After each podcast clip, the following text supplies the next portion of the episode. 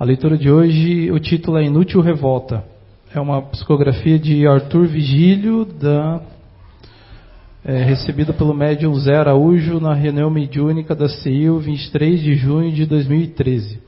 Diante do turbilhão de sentimentos que revolta os corações, diante de tantas decepções e achaques que são grandes ferimentos. A ingratidão são onde o coração ferido se atormenta e se cansa. Não te abraces com o sentimento inútil da revolta. A revolta só atrasa a marcha, endurece o coração.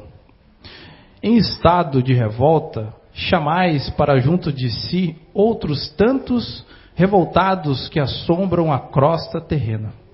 Cuidas, pois, com o sentimento da inútil revolta que inflama o ser numa famigerada utopia de desabafo, onde os únicos a te escutarem são os também revoltados. Levanta a cabeça ao alto e agradece a hora amarga, que como um remédio se torna a ingratidão e todo o sofrimento ergue a fronte e busca a humildade e o perdão.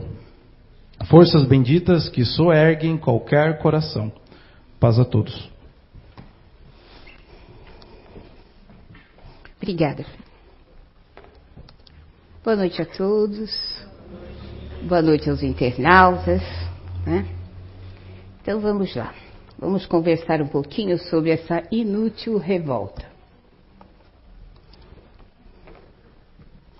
Vamos fazer primeiro, vamos dar a definição, né?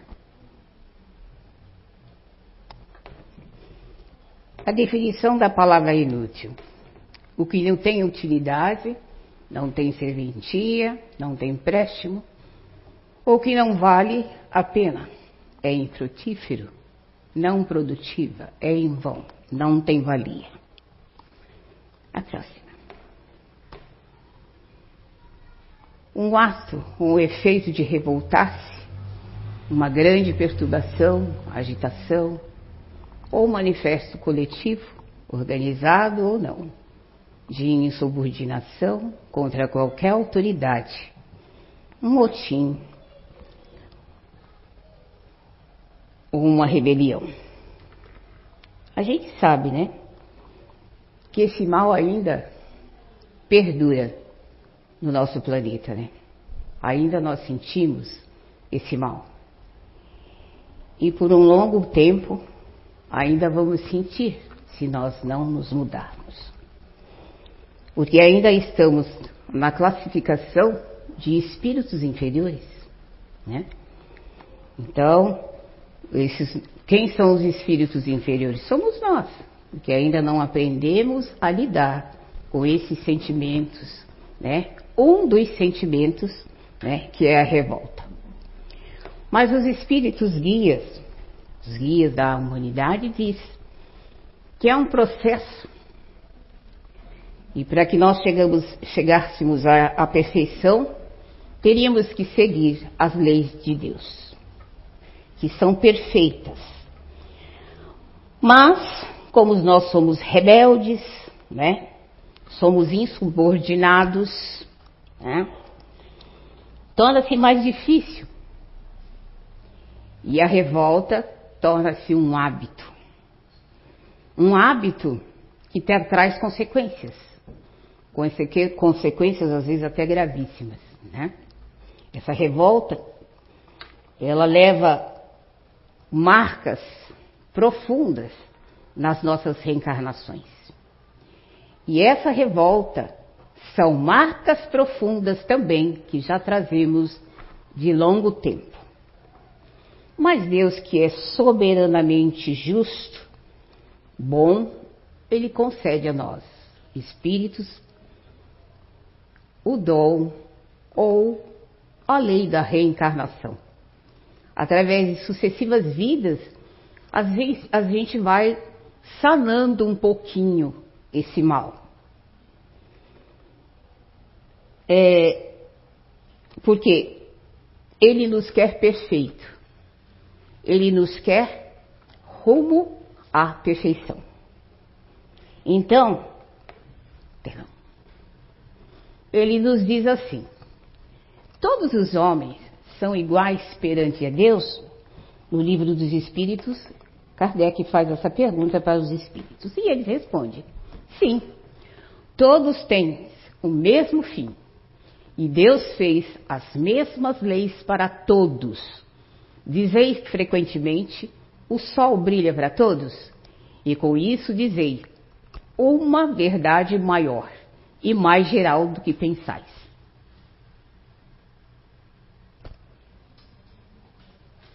Todos os homens são submetidos às mesmas leis naturais. Todos nascem com a mesma fraqueza, estão sujeitos às mesmas dores, e o corpo do rico se destrói como o do pobre. Portanto, Deus não deu a nenhum homem superioridade natural, nem pelo nascimento, nem pela morte. Diante dele, somos todos iguais. Mas quando a gente olha ao nosso redor, que a gente vê tanto sofrimento, tanta pobreza, tanta miserabilidade, né? As pessoas que são tão pobres que são classificadas miseráveis, socialmente miseráveis. Pessoas marcadas por enfermidades duras, né? É, autistas, né? Escolha ou prova. Os hidrocefálicos, os macrocefalos, cegos, mudos, surdos, né? Enfim, lesões de todas as ordens. Por outro lado, nós vemos também pessoas nascidas em berços esplêndidos, né, como a gente fala, entre aspas, ricos, submetida aos me, os mesmos mal. Lesões cerebrais, esquizofrenias, surtos psicóticos, né? Enfim, paralisias. Também vemos pessoas bonitas, belíssimas, bem afeiçoadas, com o mesmo mal. Que no rosto dessas pessoas não mostra a dor interior que ela sente. E aí a gente fica com uma certa revolta, né? Meu Deus, que mundo é esse? Lembrei da, de uma frase que Alice fala: Que mundo enganoso é esse? Não é enganoso. Nós é que nos enganamos. Nós que deixamos nos enganar. E a gente não veio aqui a passeio, nem a férias. Nós viemos saudar, saudar débitos do passado. E às vezes, não é um passado muito distante. A gente tem mania de dizer assim: ah, mas isso é de vida passada. Não, nem tudo. Às vezes, quando somos jovens, nós abusamos do nosso corpo, abusamos com bebida, vidas desregradas, né? É, desprezamos nossos familiares, fazemos atrocidades de todos os tipos, né? É, desencaminhamos entes queridos. O ente querido nosso, seja ele esposa, filho, neto, sogra, sogro, nós só vimos nele o dever. Não somos capazes de ver as obrigações, as nossas obrigações. Por vezes fazemos chantagens emocionais, desequilibrando psiquicamente a pessoa. Quantos que a gente não faz isso? Quantos de nós que queremos a coisa para ontem, para amanhã, e exigimos dos nossos filhos, dos nossos cônjuges, do nosso irmão, do nosso cunhado, que é para hoje. Eu quero. Não é uma vida tão passada. Né? Quantas vezes, insatisfeitos com as regras da nossa casa, do nosso trabalho, né? Instigamos os nossos colegas à rebelião. Os tempos estão mudados, claro, mas ainda há guerra psicológica que é pior. No tempo que eu trabalhava na fábrica, é, era feito, digamos assim, um motim, né? E dá, tá lá, um motim. Por quê? A gente não estava contente com aquele, aquele espaço ou com o salário, né? Então a gente saía batendo as panelas, né? Era mais aberto. Hoje em dia é mais fechado, é mais perigoso, porque existe o descontrole emocional. Nós estamos ficando inteligentes, mas como que a gente está usando a nossa inteligência? Para o mal. Nós estamos ganhando conhecimento. Como é que nós estamos utilizando esse conhecimento? Então, qual é a marca que nós estamos deixando nesse mundo? Porque a gente fala assim: ah, o mal ainda predomina, né? Na nossa esfera. Sim, ele predomina. Por quê? O mal, o bem tem que ser elaborado, gente. O bem tem que ser feito, constituído. E como é que a gente faz isso? Com revolta? Se revoltando contra o mundo, se revoltando contra a família, se revoltando contra o salário, contra o motorista que deu uma fechada na gente. Não, não é assim. A gente já está impregnado com essa marca do passado.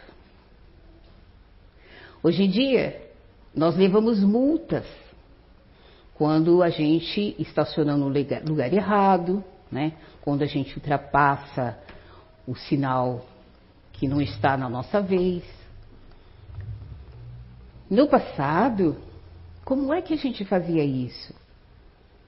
Não tinha carro, nós éramos guerreiros, como é que nós impedíamos o nosso irmão de fazer alguma coisa? Era na espada, não era? Olha as marcas do passado. Isso são marcas do passado. Ah, era defesa? Sim, revolta também. Porque se conversássemos, se levássemos o exemplo de Jesus, fizéssemos a lição de casa, talvez nós estaríamos bem melhor. Quando ele fala que ele não tem, que Deus não tem preferência, ele não tem preferência mesmo. Deus nos fez todos iguais, simples e ignorantes. Ao longo da nossa caminhada é que nós vamos ganhando, ganhando as aptidões. Tirando essas marcas tão ruins em nós, que são esses sentimentos de revolta, de arrogância, de ódio. Isso são marcas. E todas as vezes que a gente reencarna, num mundo pequeno, que é o primeiro mundo, que é a nossa família, é lá que a gente vai sanar essas marcas. Ora nós vimos filhos, ora nós viemos pai, ora nós viemos sobrinho, ora nós viemos sogra, sogro e assim sucessivamente. É dessa forma, tolerando um ao outro, amando um ao outro, incondicional não. Esse, esse negócio de ser incondicional é aceitar as, de, as deficiências do outro e acomodar com a deficiência dos outros. Não. Nós viemos aqui para dar um passo a mais. Quando Jesus disse para a gente, para os discípulos, quando alguém pedir, dez passos, cem passos, você dá mil. O que é esse passo? Você aceita ele, mas ensina ele. Você está dando um passo além. Você aceita ele como espírito, como irmão, mas ele também precisa crescer. Ele também precisa evoluir. Se estamos numa família, estamos nesse primeiro mundo, nesse primeiro círculo, é lá que a gente aprende. E lá no livro de Mateus, ele escreve assim: que ninguém, ninguém sairá daqui enquanto não pagares o último, o último centil. Ceitil. Quer dizer, a moeda, né? Moeda? Não. São os nossos débitos. Não se paga com dinheiro. Se paga com bom comportamento, com solidariedade, com amor. Né? É com isso que a gente vai apagando essas nossas marcas, que são do passado, do passado, mas também é de um passado bem presente. Sentir a revolta é normal. É um sentimento que ainda perdura por aqui. Jogar a âncora e ficar ancorado nela, e aí sim é o perigo. Por quê? Ela traz transtornos para a gente. Sabe? Ela traz é, coisas é, perigosas, né? E esse mal, esse mal moral, porque é um mal moral, porque depende do nosso comportamento, depende da nossa instrução, né? É um, é um mal do homem. E está de livre-arbítrio. Se você quer ficar com ele ou se você quer avançar deixando-o de lado ou entendendo-o ou se instruindo, convivendo harmoniosamente com nossos irmãos. Então, o mal moral é um fruto exclusivamente do homem. É criação do homem. Porque muitos espíritos que vieram aqui seguiram a linha reta. E desde o começo se asseguraram no caminho do bem e no caminho moral. Como, como explica os espíritos superiores. Então, ah, fala assim, ah, mas é porque eu não tenho instrução, é porque eu sou isso, que eu sou aquilo. Não, gente, já é desculpa. Hoje em dia nós temos na doutrina espírita, porque estamos espíritas,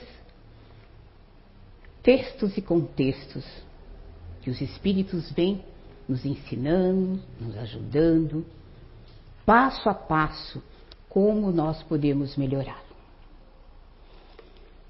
E qual é o maior método, o maior meio da gente deixarmos de ser um pouco revoltados? Não se revoltar tanto com a vida, com os problemas que nós temos diariamente é se resignar. Resignar, gente, não é entregar tudo para Deus, para que Deus faça tudo por vocês. Não, não é isso não. Não é cruzar os braços e dizer, ah, entrego para Deus, seja o que Deus quiser. Não, não é isso não. É o nosso esforço. É a nossa vontade de mudar. A nossa vontade de crescer. Isso é resignar é dar um novo sentido, é entender o que está acontecendo conosco, o porquê dessa revolta. Na doutrina espírita, gente, tem um cabedal de informações. Eu digo que o livro dos espíritos é um manual para gente, porque tudo o que não explica a ciência, tudo que não tem um, uma, uma explicação, você vai lá no livro dos Espíritos, tem todas as explicações. É só ter um tempinho, é só ter um pouquinho de paz, ler um trechinho, uma pergunta por dia. Olha, em mil, em mil dias, você termina o livro dos Espíritos. Para entender, vai ter que voltar de novo. Porque a nossa vida está sempre mudando, né? Quando nós tá, terminamos uma tarefa, a gente fala assim, ai que gostoso, né? Não está acontecendo nada, que maravilha, tá tudo bem. A gente fica até meio desconfiado, mas gente, não, curta esse, essa hora, agradeça essa hora, se fortaleça essa hora. Agradeça a Deus o dia, agradeça a Deus os, as bênçãos, agradeça a Deus tudo que você tiver por perto, porque a gente sabe que a próxima lição não vai ser fácil. Né? Então é se preparar Resignar é se preparar, é se perdoar do passado.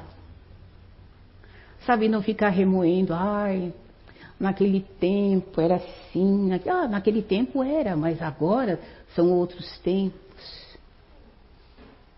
E tem, se você pensar, tem tanto quanto ou mais do que antigamente.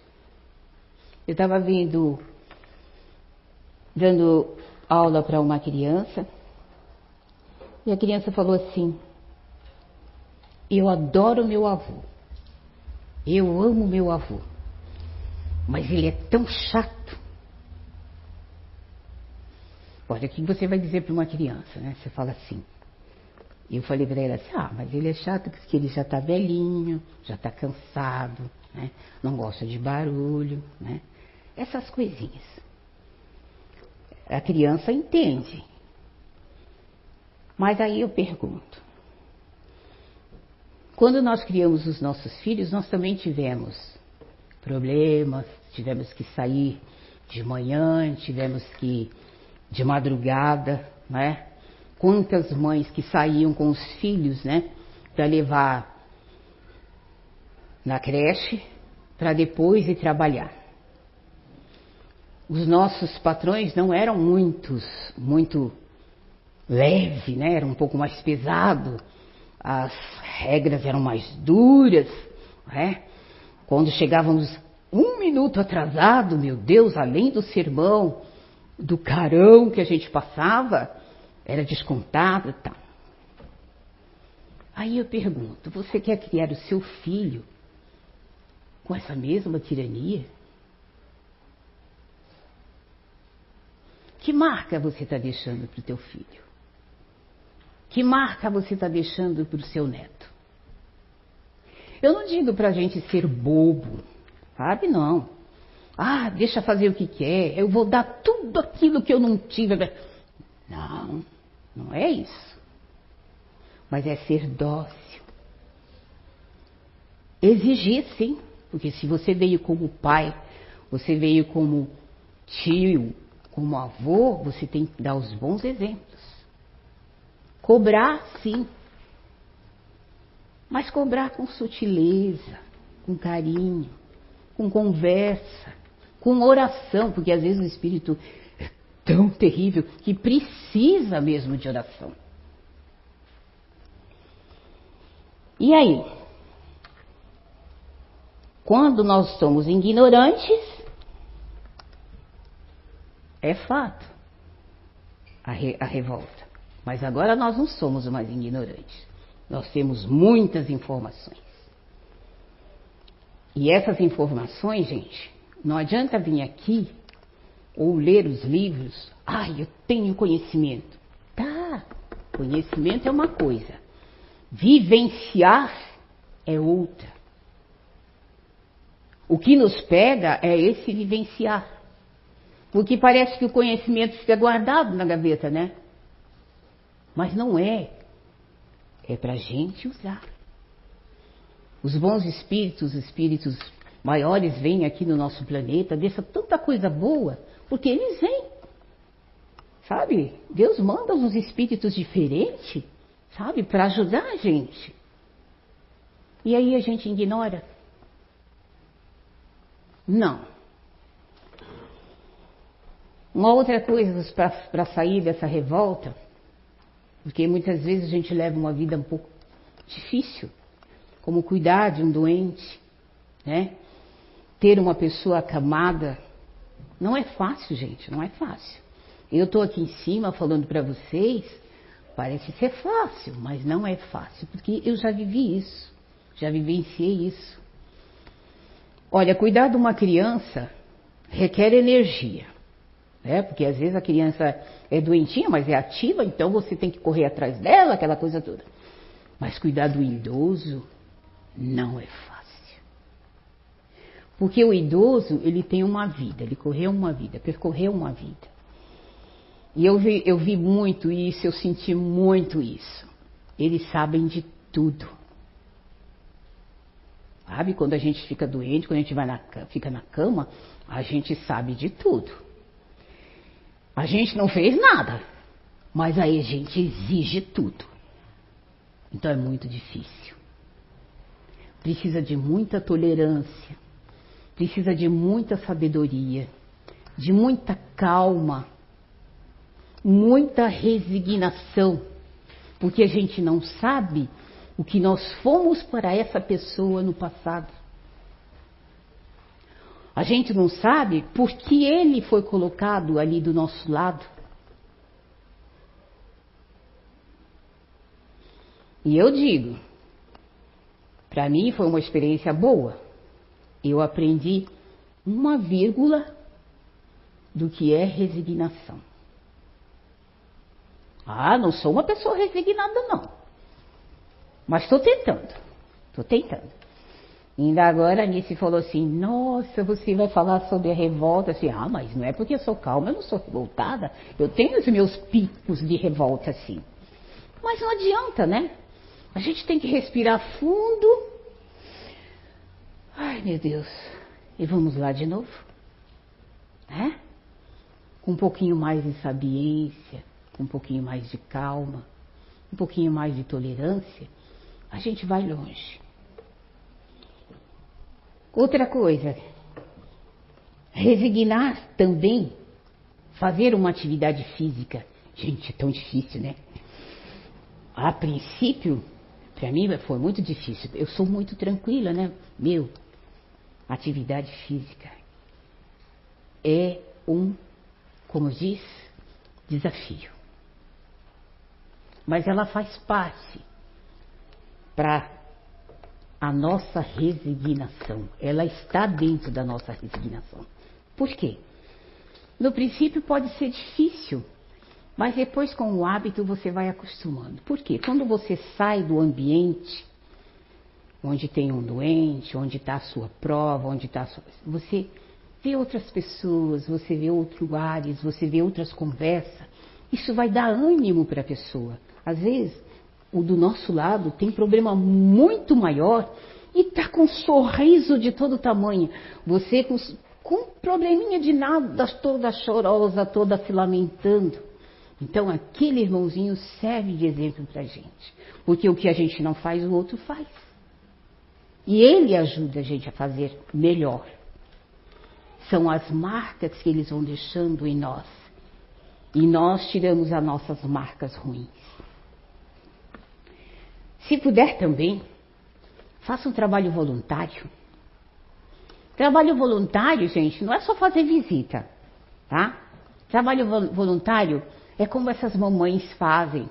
Roupinhas para criança. Ó, oh, na hora do almoço, né? Em vez de ficar fofocando, faz lá um sapatinho, faz lá um gorrinho. Aquela hora que você está fazendo o gorrinho, você está contando os pontos, você não está prestando atenção no seu sofrimento. Você vai aliviar o sofrimento de outros, porque você vai aquecer o pezinho do bebê, a cabecinha do bebê, dando alívio para a mãe.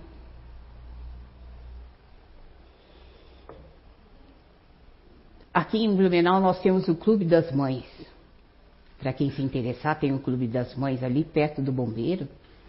Também elas fazem trabalhos voluntários belíssimos.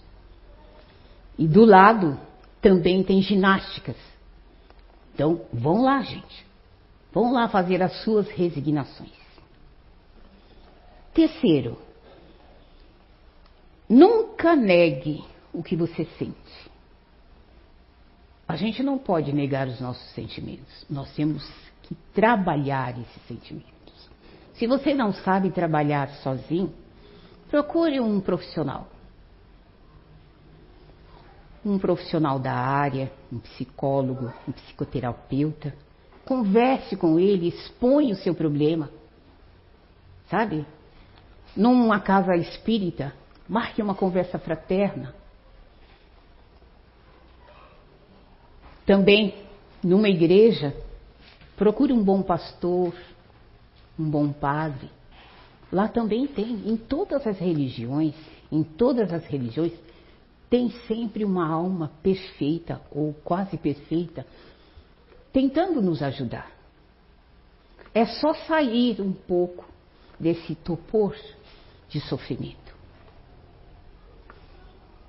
É, já falei dois, né?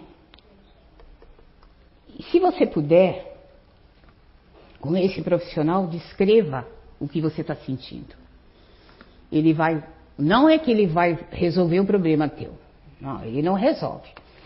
O psicoterapeuta, ele vai pontuar, vai te conhecendo com vagar, vai vendo as suas dificuldades, vai vendo no que você pode, no que você tem mais força. Então ele vai pontuando onde você pode melhorar. É assim que a gente toma conhecimento de nós mesmos, da força interior que a gente tem, né? Conversando com outros, outros outro pessoal capacitado, gente, capacitado. Não, porque tem muitos profissionais que se dizem profissionais, mas às vezes a gente se decepciona. Faça o melhor que puder, com esforço. Faça uma boa leitura Ouça uma boa, boa música. Aqui em Blumenau, gente, tem lugares belíssimos. E não precisa de dinheiro. A pé, com a mochilinha nas costas, a gente vê cantos maravilhosos aqui. Né? Leia, eu como espírita, vocês como espírita, leiam as obras básicas. Com ela vocês vão ter respostas fantásticas que sanarão todas as suas dúvidas. Não fique focado no que sente. Porque quando a gente fica focado, a gente não vê a luz. E ainda chamamos amiguinhos que estão no mesmo diapasão e só vai piorar as coisas. Então, toda vez que a gente ficar vai ficar focado, faça uma oração. Saia no quintal, olhe as plantas, olhe os bichinhos. Comece a ser diferente com disposição, com bastante esforço, com bastante fé, com bastante esperança. Porque esses sentimentos serão trabalhados no seu dia a dia com boas atitudes e pensamentos, atitudes e pensamentos e um coração aberto, gente. E às vezes a gente fala assim para os nossos filhos que eles têm que ser como nós. Porque eu trabalho, porque eu estudo, que eu faço isso, que eu faço aquilo outro. Nem todos têm a mesma aptidão. Nem todo mundo tem a mesma aptidão que nós. Porque Deus não nos deu as mesmas aptidões para todos os homens. Deus criou todos os espíritos iguais, mas cada um tem maior ou menor vivência e, por conseguinte, maior ou menor experiência. A diferença está no grau da sua experiência e da sua vontade, que é de livre arbítrio. Daí, uns se aperfeiçoam mais rapidamente e isso lhe dá aptidões diversas. As variedades das aptidões são necessárias, a fim de cada um possa concorrer os objetivos da providência no limite do desenvolvimento das suas forças físicas e intelectuais. Então, não, não temos que comparar o nosso filho como o filho do vizinho, como o seu avô, como era seu avô, como era o seu tio. Não. Porque cada espírito tem a sua própria vivência. Como eu disse, nós temos que ensinar, nós temos que direcioná-los, mas as aptidões vão abrochando com o tempo. E para terminar, gente, esse recadinho eu recebi quando nós estávamos fazendo a oração de abertura lá em São João Batista. Ele dizia assim: presta atenção, Sandra, porque às vezes eu, eu duvido. É normal isso, tá, gente? Isso é normal. Eu fico pensando, não, mas isso é coisa da minha cabeça. Mas ele falou assim: presta atenção. Porque eu não sabia como que eu ia terminar a minha palestra. Olha como a gente tem ajuda, né? Porque às vezes a gente tem é, facilidade em estudar.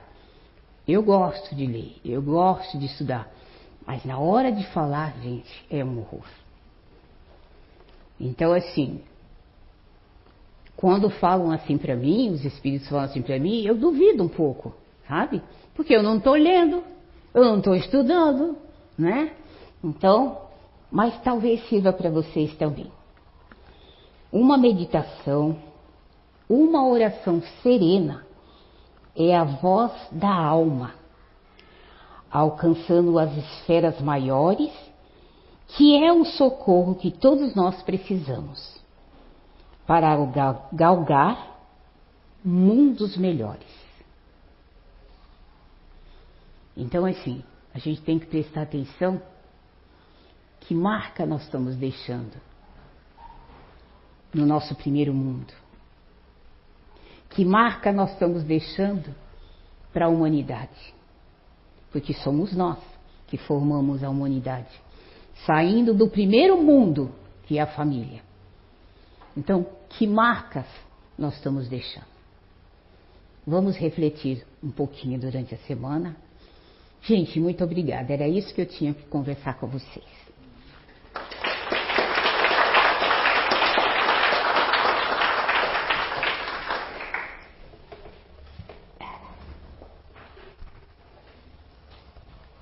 Agora os passistas estão se posicionando para vocês receberem o passe. Juntamente com os espíritos maiores, com os nossos parentes desencarnados que já trabalham no mundo espiritual, uns nos abraçando, outros nos intuindo, estejamos abertos, tanto o coração, a mente, e tendo novas atitudes. Que possamos ter uma semana de paz, uma semana de amor,